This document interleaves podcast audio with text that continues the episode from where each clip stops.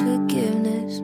Modern art is boring, politicians are annoying. I don't think love lasts forever, and old music was better. And I just hurt, or am I kinda right? Is it just me?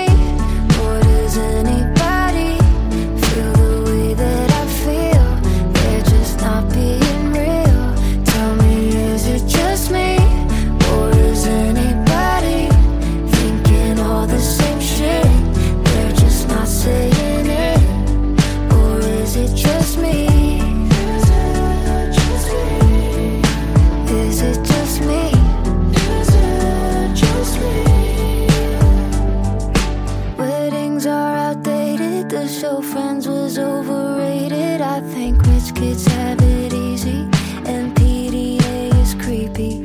The internet's obnoxious. People my age make me nauseous. I think marijuana's classy, and doing coke is trashy.